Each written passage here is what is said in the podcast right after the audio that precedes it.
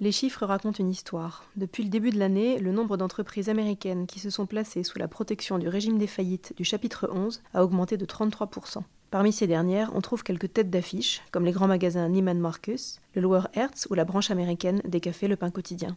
Rien de tel en France, où les défaillances ont même reculé de 40% pendant cette période. Pourquoi un tel écart? D'abord parce qu'en France, les chiffres sont trompeurs. L'exécutif a mis l'économie sous cloche pour retarder au maximum les défaillances, et le confinement a contraint les tribunaux de commerce à rester porte close. Surtout parce que malgré les efforts des gouvernements successifs pour imaginer un régime de faillite se rapprochant du chapitre 11 américain, les entreprises hexagonales et leurs créanciers se méfient.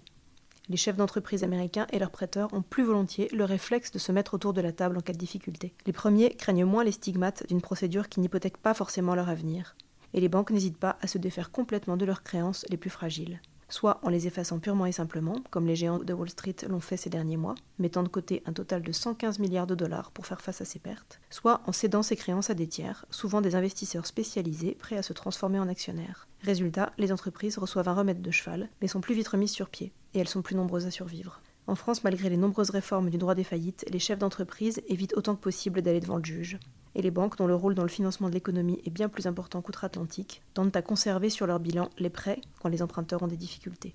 Elles préfèrent étaler les pertes, au nom de la relation commerciale avec leurs clients, parfois aussi sous la pression des pouvoirs publics, qui redoutent l'émission de fonds anglo-saxons. Les entreprises sont sauvées, mais elles restent endettées, et elles traînent des difficultés qui souvent se payent cher quelques années plus tard. À tel point que selon certaines sources, en France, plus d'une sauvegarde sur deux se termine en liquidation judiciaire dans les trois ans. Retrouvez tous les podcasts des échos sur votre application de podcast préférée ou sur leséchos.fr.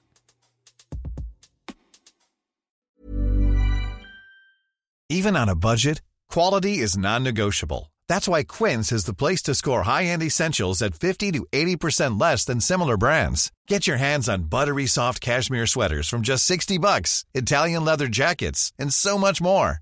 And the best part about Quince, they exclusively partner with factories committed to safe, ethical and responsible manufacturing. Elevate your style without the elevated price tag with Quince. Go to quince.com/upgrade for free shipping and 365-day returns.